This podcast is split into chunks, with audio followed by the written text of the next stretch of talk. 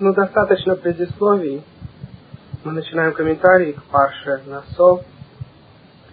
И в конце предыдущей главы было рассказано об обязанности семьи Кихата, одного из колен Левиим, и они носили самые святые части храма с места на место. После этого, в начале нашей парши, Тора описывает обязанности Гершона, второй семьи Левиим, и они носили в основном шкуры и ткани, разные виды переплетенных занавесок ограждения и крыш храма. И после этого описаны обязанности Мирари, третьего из колен Леви. Мирари переносили самые тяжелые вещи. Брусья, перекладины, столбы, их основания, колья. Как мы уже говорили, все детали строения храма и переношения храма были очень глубоко построены на секретах Кабалы, и Всевышний, знающий корни душ людей, знал, какой из племен Левиим будет переносить какие части. И после этого Тора описывает подсчет Левиим, и, как мы уже говорили на предыдущей кассете, количество Левиим было намного меньше остальных племен. И мы рассказывали немножко о причинах, почему более святое всегда в меньшем количестве, так же как евреи, очень маленькая нация среди народов мира, также и среди самих евреев. Колено Левиим, избранное Всевышним для службы в храме, было меньше, чем все остальные колена. После этого Всевышний приказал очистить территории Мешкана и территории Левиим и остальных евреев от различных людей, которые были нечисты. Тут описываются три уровня нечистоты и три места разной святости. Сам Мешкан, который называется Маханеш Хина, лагерь присутствия Всевышнего. На втором уровне находилось святость места, где были Левиим, Махане Левиим. И на третьем уровне там, где находились остальные евреи, Израилим. Были виды нечистоты, где человеку предписывалось находиться вне даже третьего из лагерей, лагеря Израилим. Например, проказный находился вне всего города, когда мы жили в городах, окруженных стеной, и вне еврейского лагеря, когда мы путешествовали по пустыне. Мы уже рассказывали в главах Тазрия и Мицара, что Всевышний не посылал проказу на человека просто так, а только за определенные грехи, связанные с ненавистью других, распространением дурных слухов про другого, лошонара. И такие люди не могли находиться среди обычных евреев. Когда мы были на высоком уровне, Всевышний сразу же их наказывал, посылая на них проказу, и таким образом все их сторонились, чтобы они не разносили свою духовную проказу, разговаривая плохо про остальных внутри нашего лагеря. Были другие уровни нечистоты, за которые человек изгонялся только из лагеря Левиим, но он мог находиться внутри лагеря остальных евреев. И, наконец, человек, который был осквернен нечистотой мертвеца, то есть коснулся мертвеца или находился с мертвецом в одной комнате, он мог находиться даже в лагере Левиим, и только не мог заходить в самую святую часть лагеря, в Махане в сам храм. И как мы уже упоминали на этой кассете, по этой причине мы сегодня, так как все мы нечисты, нечистотой мертвеца, мы не можем заходить на территорию, где раньше стоял храм в Иерусалиме. Конечно, само собой разумеется, что этот закон не относится к обычным синагогам, любой нечистый человек может заходить в обычную синагогу и должен туда ходить и молиться. И таким образом Тора описывает, что после того, как были определены роли и места расположения всех евреев, был очищен лагерь от разных уровней нечистоты, и сделали сыны Израиля, выслав всех таких людей из стана, в точности, как говорил Бог Моше. Теперь Тора описывает нам о различных приношениях, в том числе о труме, о части урожая, который еврей должен был давать Коэну. И мы имели право выбрать, кому именно мы даем эту часть урожая. И наши мудрецы объяснили множество подсказок в этих стихах, кроме простого смысла. И в том числе человек, который дает слишком мало бедным, не отделяет нужные части урожая, то кончится дело тем, что ту часть, которую он должен был давать бедным, будет производить его поле в сумме. Иша душа в Если бы он слушался Всевышнего, то его десятина, десятая часть, которую он давал бы бедным, составляла бы большое количество злаков, но девять десятых оставалось бы ему. Человек же, который не слушается дает меньше, чем положено, дело кончается тем, что все поле производит только десятую часть того, что могло бы производить. И в результате он сам получает этого поля, как получал бы бедный. Также наши мудрецы учили, что не зря эта глава приношений находится перед самой главой женщины, подозреваемой в прелюбодеянии, о чем мы сейчас поговорим. Говорится в Мидраше, что человек, который не отдает коину то, что положено, в результате ему этот коин понадобится, потому что у него будут подозрения насчет его жены, и он придет к коину в храм, чтобы произвести обряд, о котором Тора сейчас расскажет, обряд соты. Дело в том, что все наши заповеди, как замечает Рамбан, не связаны с открытыми чудесами. Есть только одна заповедь во всей Торе, которая исполняется как чудо перед Всевышним. Согласно логике и так называемым законам природы, нет никакой причины, почему помощью процедуры, описанной сейчас, как мы прочтем в Торе, можно будет проверить женщину которая, может быть, изменяла мужу.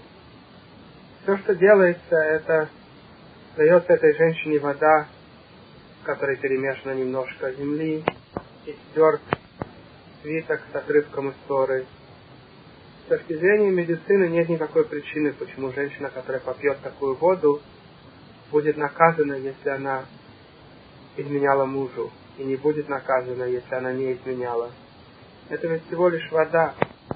Но Всевышний делает открытое чудо, чтобы среди нашего народа не было детей, рождающихся не от мужа, а от другого мужчины, чтобы не происходили эти перемешивания, как происходит среди других наций, что никто никогда не уверен, кто его отец на самом деле.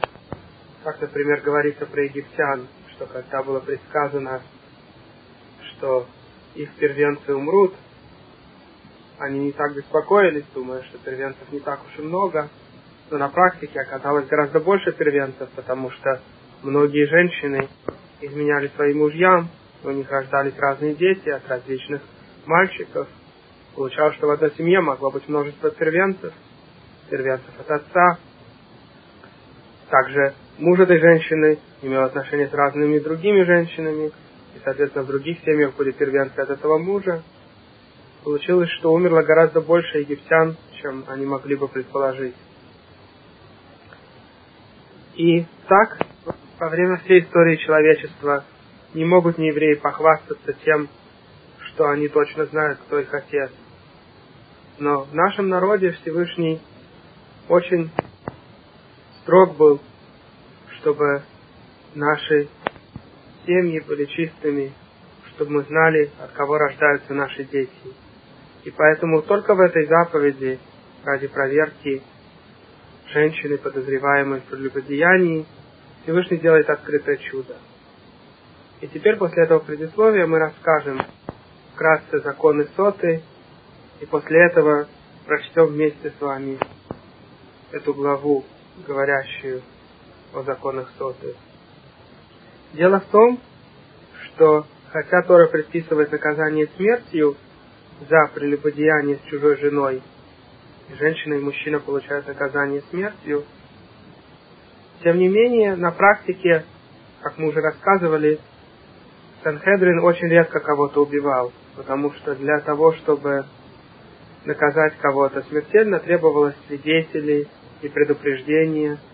И как вы можете себе представить, люди, которые занимаются прелюбодеянием, не делают это перед глазами других.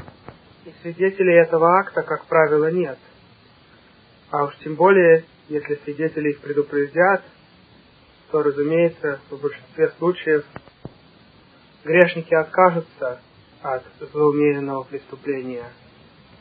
Поэтому, как правило, не было возможности наказать смертью прелюбодея и прелюбодейку. Но, как вы можете себе представить, в такой ситуации муж заподозривал, что его жена изменяет ему. И он говорил ей, не оставайся наедине с таким-то и таким-то человеком.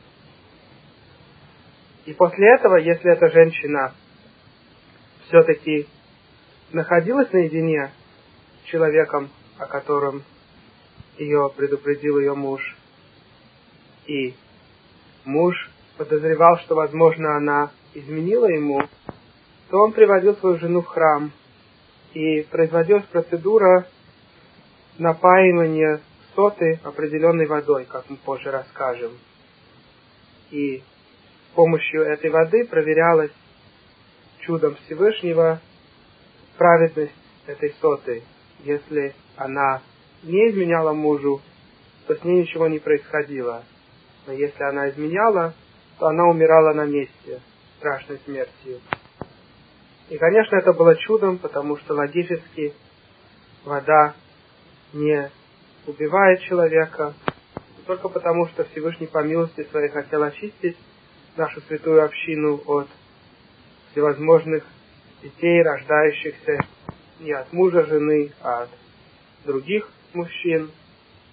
И, конечно, такое поведение удаляет присутствие Всевышнего от нашей общины. И, разумеется, когда человек не знает, кто его отец, то много страшных вещей может из этого выйти.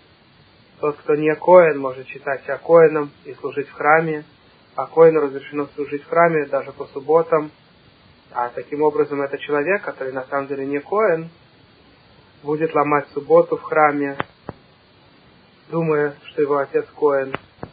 Также человек, который не знает, кто его отец, может в результате жениться на своей собственной сестре, думая, что она чужая женщина, а на самом деле у них может быть общий отец – и, разумеется, наследие людей будет перемешано таким образом, что каждый будет наследовать не то, что ему положено, потому что он будет наследовать имущество человека, которого он называет своим отцом, но который его отцом не является, и множество других страшных вещей будет происходить в общине, где неизвестно, кто чей сын. И каждому человеку понятно, с точки зрения логики, как страшен грех, когда женщина изменяет мужу. Хотя в сегодняшней Америке даже это уже не так понятно не евреям. И, к сожалению, телевидение, газеты и радио продвигают прелюбодейство не как страшный грех, а часто как нечто даже похвальное, Почему бы людям не наслаждаться жизнью, как они хотят? Ой, человечеству, которое не понимает. Ведь прелюбодейство – это грех, который запрещен даже не евреям. Это один из семи законов Ноаха. И во всех прошлых поколениях люди знали о том, как это плохо. И никакой муж бы не потерпел, даже у нееврея в старые времена, чтобы его жена ему изменяла. А сегодня все это изменилось, к сожалению деградация общества привела к ситуации, когда мужья больше не беспокоятся о том, что делают их жены. И говорится в Талмуде, что даже наша прекрасная нация, когда уже не была на своем высоком моральном уровне, и мужчины тоже вели себя неправильно, по отношению к этим видам преступлений, то вода, проверяющая соты, перестала действовать. Всевышний делал это чудо, поскольку, поскольку мужчиной и вообще большая часть нации была не грешна. И тогда, если отдельная женщина изменяла своему мужу, то Всевышний делал открытое чудо, чтобы ее выявить. Но с тех пор, как и мужья стали иметь отношения с тем, с кем не имеют права, то вода соты перестала действовать. Как пишет великий мудрец Рамбам, даже если человек в своей жизни хоть раз имел одну из запрещенных связей, его жена уже не проверяется водой соты. И поэтому, с тех пор, как евреи опустились со своего очень высокого уровня, вода перестала действовать. И хотя наказание за преступление такого плана никогда не изменится, и Всевышний всегда будет очень строго наказывать прелюбодея. Но сегодня нет возможности человеку проверить свою жену с помощью воды сотой. Поэтому по закону, если человек сегодня скажет своей жене, не находись в уединении с определенным человеком, а потом она таки оказалась с ним в уединении, то она становится ему запрещена, и он должен с ней развестись.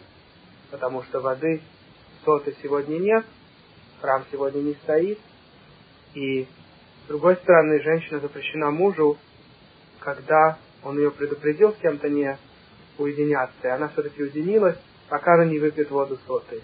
Раз воды нет, то сегодня она ему навсегда запрещена. Вообще, закон уединения относится к нам ко всем и без всяких предупреждений. Существует диспут среди мудрецов, является ли это законом Тора или законом раввинов, но во всяком случае запрещено мужчине и женщине находиться вместе в каком-то помещении, куда никто больше не заходит.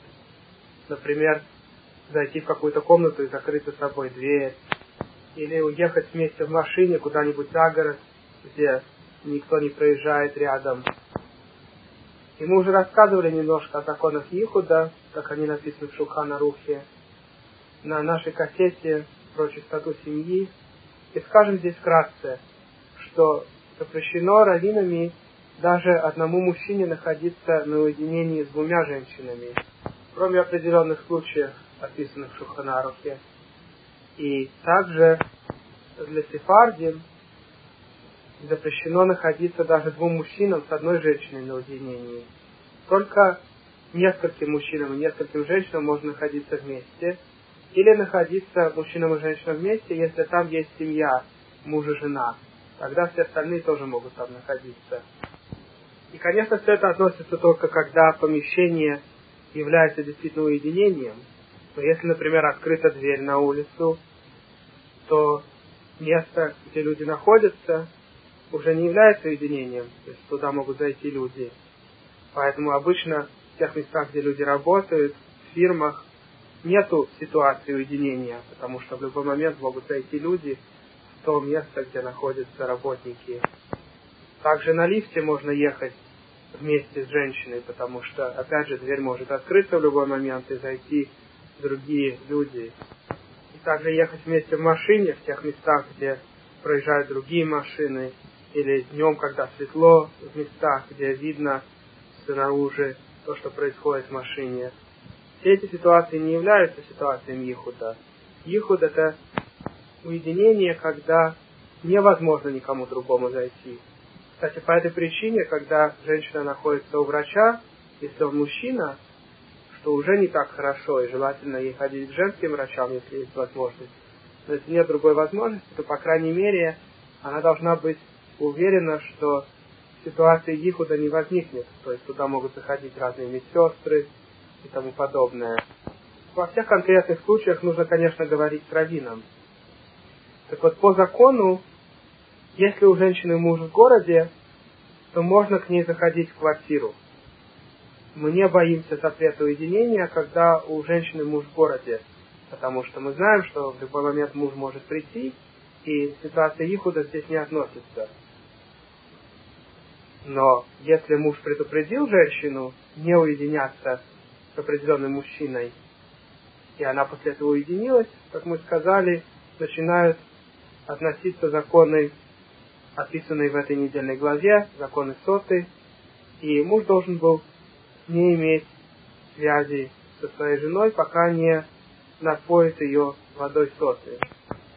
Если женщина признавалась, что она изменяла мужу, то он просто давал ей развод, выписывал ей гет, и она не получала китубу, то есть денежную компенсацию, которую женщина получает в обычном случае после развода или после смерти мужа. Вы наверняка все знаете, что когда вы женились, вы выписали своей жене китубу. Это документ, который обещает женщине определенную сумму денег в случае развода или смерти мужа. Так вот, женщина, которая изменяет мужу, она теряет свою китубу. Но наказание смерти в данном случае она не получает, потому что не было свидетелей и не было предупреждения. И после этого этот мужчина не может с ней больше жить, потому что женщина, которая изменяет мужу, становится ему запрещенной. И также она не может выйти замуж за прелюбодея, который с ней изменял. Но она может выйти замуж за кого-то другого, если найдется человек, который захочет взять в жены такую распущенную женщину, то Тора ему не запрещает это сделать. Но, конечно, плохой совет брать жены женщину, которая изменяла предыдущему мужу, и из-за этого он с ней развелся. Так вот, если женщина утверждает, что она не грешна, и она согласна выпить воду соты, то тогда муж ее ведет в храм, и она предстает в храме Всевышнего перед одним из коаним, священников. Ее одевают в очень простые одежды, чтобы она не выглядела красиво, потому что в любом случае то, что она сделала после предупреждения мужа, она находилась в уединении хотя бы с другим мужчиной. Даже если она с ним не согрешила, это уже очень большой грех. И поэтому всячески Тора заставляет ее унизить. Более того, Тора говорит, что с нее снимается покрытие волос. Это одно из мест, где Тора подсказывает, что замужняя женщина должна покрывать свои волосы. Даже эта женщина, которая изменяла своему мужу, покрывает свои волосы. И теперь, когда ее привели в храм для проведения процедуры напоения ее водой, чтобы унизить ее, Тора предписывает снять с нее покрытие волос.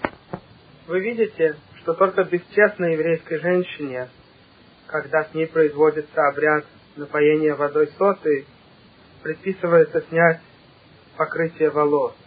А сегодня есть еврейские женщины, которые добровольно не покрывают свои волосы. Как такое может быть, что жены кошерных евреев не покрывают своих волос? Ведь даже самые плохие женщины как наказание им Тора предписывала снять с них покрытие волос, когда они проходили через эту процедуру напоения водой в храме. Какие благословления посылает Всевышний на семью, там, где женщина очень скромно одевается и полностью покрывает свои волосы. И какие проклятия посылаются там, где все наоборот. Вот я вам прочту отрывок из Зогара по этой недельной главе. Вы, может быть, слышали, что Святая книга Зогар – написано по недельным главам. И вот по главе Наса Зухар говорит таким образом. «Счастлив еврейский народ, что Всевышний выбрал их и хочет, чтобы они очистились. Сказал Раби Хиския, сказано в книге псалмов, твоя жена как виноградник. Так же, как виноградник не принимает никаких прививаний от других растений, только от вина. Также и еврейская женщина никого не принимает, кроме своей второй половины, своего мужа. И сказал еще Раби Хиския, проклятие тому мужчине, который дает своей жене оставлять часть ее волос непокрытыми.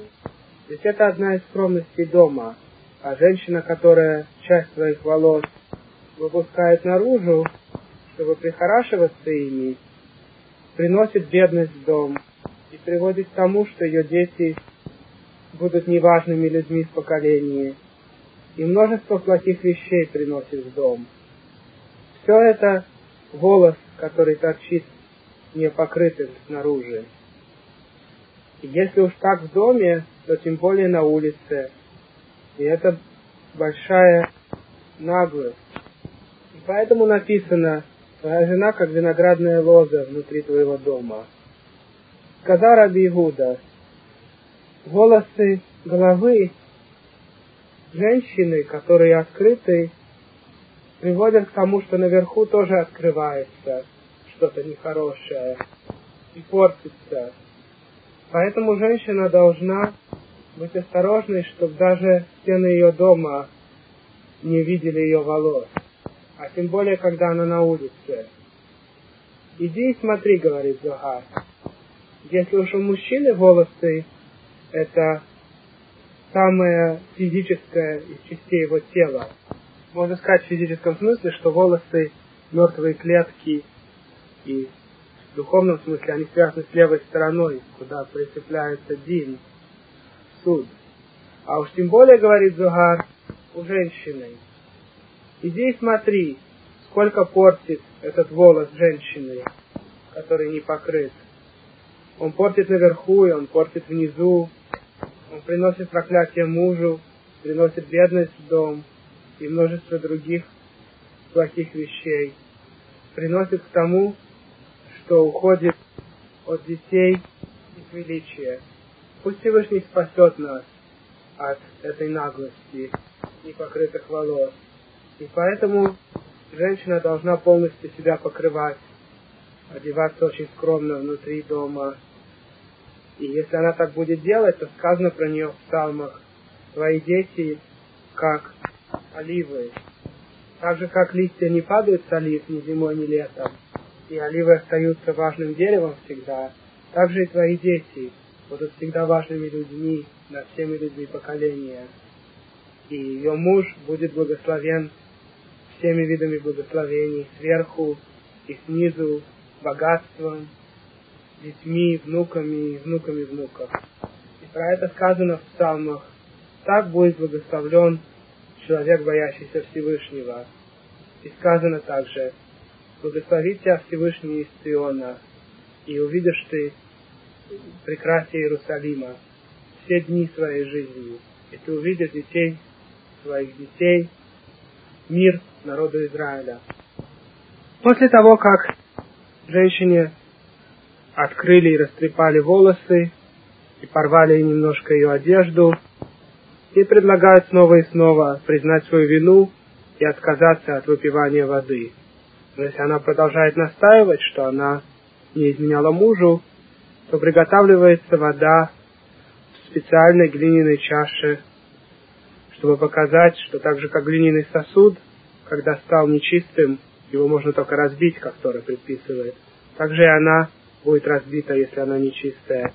И в сосуд наливается вода, и также кладется немножко земли, чтобы показать, что из земли она и в землю назад вернется.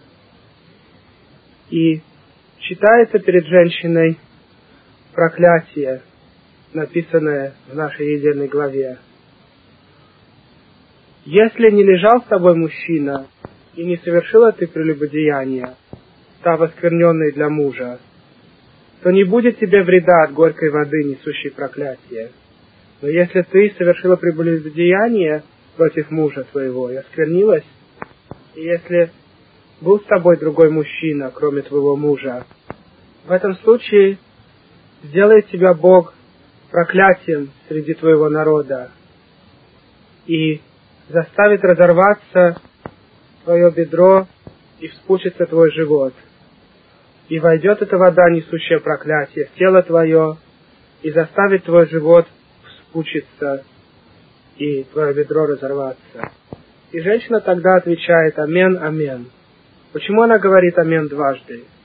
Талмуд объясняет, что хотя в данном случае ее привели сюда из-за подозрения в измене с определенным мужчиной, тем не менее, даже если она изменяла своему мужу с кем-то еще, то и за это она получит такое же наказание. И поэтому она говорит амен дважды. Амен на проклятие, если была с этим мужчиной, с которым ее заподозрили, и амен, если была с другим мужчиной. И то, что написано в нашей недельной главе, записывается на пергаменте, и после этого растворяется в воде, которая находится в этом глиняном сосуде. Также женщина приносит определенную мучную жертву. И это мука из ячменя, в отличие от почти всех жертв муки, которые приносились из пшеницы, более утонченного из лаков, эта жертва приносится из ячменя, пищи животных. Как говорит Талмуд, так же как то, что она сделала, было деянием животного, так же и ее жертва, жертва животного. Более того, мука – это плохо перемолота. Обычно в храме приносится только отборно перемолотая мука самого лучшего качества. Но ее мука, опять же, так же как и ее дело, дело животного, также и мука, мука плохого качества, пища животного. В эту муку не добавляется, в отличие от других мучных жертв, ни масла, ни ладана определенного цветка, благоухание которого приятно, потому что жертва это приношение ревности, чтобы напомнить грех и проверить, грешна ли эта женщина. И когда, наконец, жертва была принесена, и женщина выпила воду, происходит то, что предписывается в Торе. Если женщина не виновата, то Всевышний обещает ей благословение. Вода не принесет ей никакого вреда, а сама женщина станет беременной. И кроме того, ее беременность будет протекать гораздо легче, чем прежние беременности. Если же женщина грешна, то с ней происходило то, что написано в Торе, и то же самое происходило с ее прелюбодеем. Оба они умирали страшной смертью и оставались проклятием среди своего народа. После того, как Тора описала нам закон самых плохих из нашего народа, тех, кто перемешивает свое семя в женщинах, которые замужем за другими, и приносит в наш народ мамзерим, людей, родившихся через связи, наказание за которых карет или смерть в суде, потому что люди, которые рождаются просто вне брака, если, допустим, мальчик и девочка были вместе, и у них родился ребенок, хотя они совершили грех, но ребенок этот не называется мамзер. И даже если женщина была нидой, то есть не ходила в микву, ребенок все равно мамзером не считается, хотя его родители совершили очень серьезный грех. И это, разумеется, относится даже если мать и отец женаты по нашему закону. Все равно, если женщина не ходит в микву, то таким образом она совершает очень серьезный грех со своим мужем постоянно. Так вот, если родился ребенок в таких случаях, то не называется мамзер. Только если ребенок родился от запрещенных связей чужой женой или с близкой родственницей, за которые наказание карет или смерть от суда.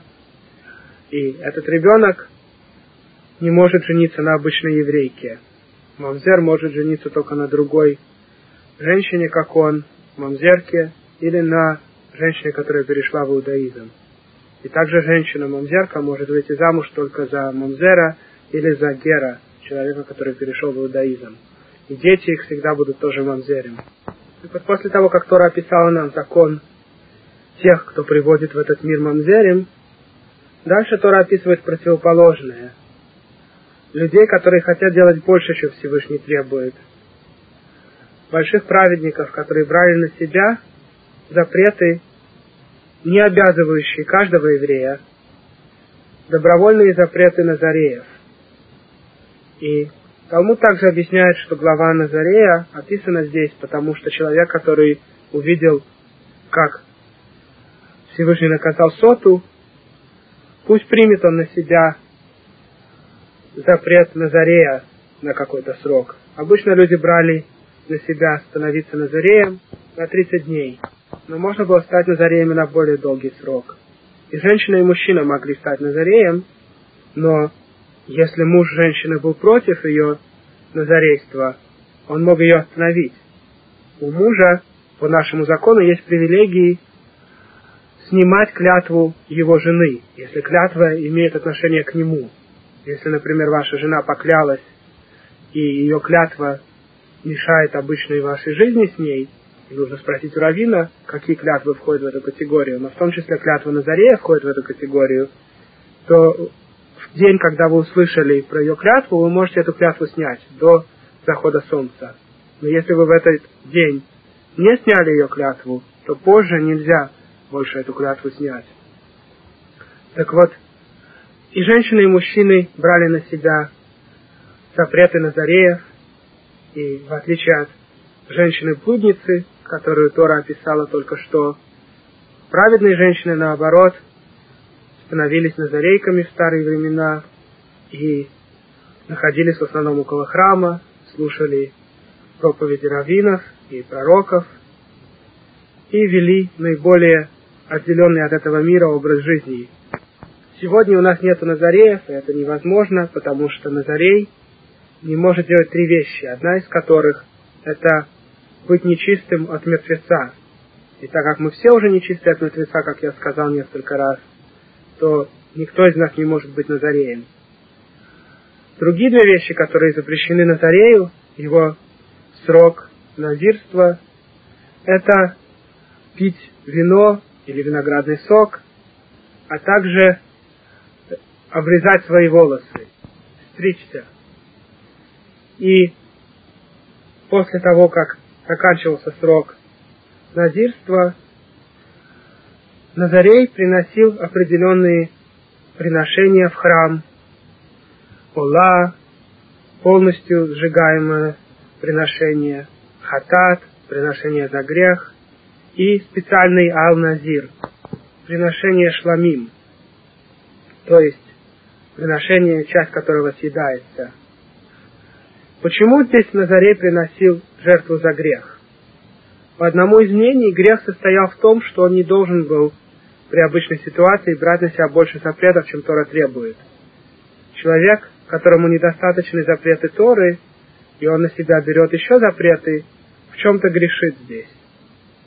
Это одно из мнений в Талмуде. Существует мнение, что наоборот, жертва за грех приносилась потому, что ему следовало бы оставаться Назареем и дальше.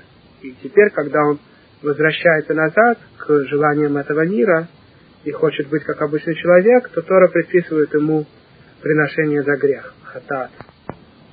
Эта недельная глава описывает различные законы Назарея, а также что делать Назарея, если случайно он осквернился контактом с мертвым, например, он находился в какой-то комнате, а там умер человек, и по закону такой Назарей должен был отсчитывать определенное количество дней, а потом начинать свой период назирства заново. Последнее, что наша недельная глава обсуждает, это приношение насиим, глав племен. Дело в том, что принцы каждого племени принесли определенные приношения в храме. В начале, когда храм был построен, первого Нисана, в тот день, о котором описано в книге Ваикра, Пашет Шмини, восьмой день Милуим, и с первого дня Нисана и до двенадцатого каждый день один из Насиим, принцев племени, приносил определенные приношения перед Всевышним. Все Насиим принесли одно и то же. Но Тора не описывает их приношение один раз, как Тора часто делает, Тора могла бы написать, что приношение первого из Несиим состояло из серебряной чаши весом 130 шекелей, и также поднос такой же емкости из серебра, но который весил 70 шекелей. Оба этих сосуда были наполнены пшеничной мукой наилучшего помола, смешанной с оливковым маслом, как мучное приношение. также золотая чаша весом в 10 шекелей, наполненная киторет, благовониями. И также один молодой бык, один баран, один годовалый ягненок для жертвы всесожжения, один козел для жертвы хатат, и для мирной жертвы два быка, пять баранов, пять котлов и пять годовалых барашков.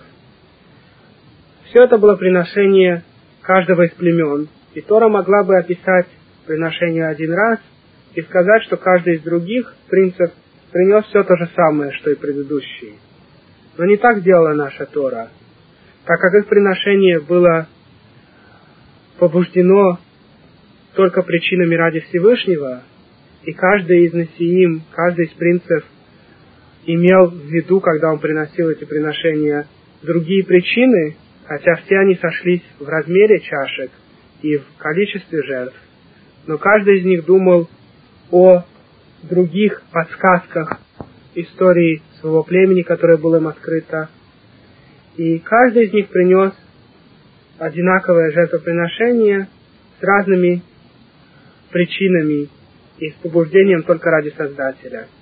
И поэтому Всевышний записал и потратил время в Торе, чтобы записать каждое из приношений отдельно, как отдельную главу. Смотрите, какая разница между теми, кто делает ради Всевышнего, и теми, кто не делает, как замечает Хафицхайм. В другом месте, когда мы строили переносной храм в пустыне, на Сиим принцы принесли свои приношения, и Тора описала их очень коротко, и вдобавок само слово «насиим» написала в короткой форме, без буквы «юд». Вы знаете, что гласные «о», «у» и «и» пишутся иногда в короткой форме, иногда в длинной. Например, «и» может быть написано согласный «юд», или только гласной, точкой под буквой. «У» и «о» могут быть написаны с буквой «вав», или без буквы «вав», только точками. И так как в письменной Торе, конечно, не записываются гласные, гласные – это часть устной традиции, мы уже рассказывали когда-то, что гласные сравниваются с руах, а буквы Торы сравниваются с телом и нефеш. И руах – это движущая сила нефеш и тела, но видно только тело. Также и в Торе видны только согласные, но движущая сила, которая дает возможность читать их и делает из мертвых согласных живущие буквы, это не кудот, гласный. А, кстати, таамим, те знаки препинания в Торе, которые делают плавной чтение Торы, они соответствуют Нишаме, которая дает нашему Роху силы вернуться к Всевышнему и дает вкус жизни, искорки от Нишамы, которые спускаются в тело человека. Так или иначе, в письменной Торе, где не записываются, конечно, гласные, когда в короткой форме пишется какое-то слово, то там отсутствует буква Юд.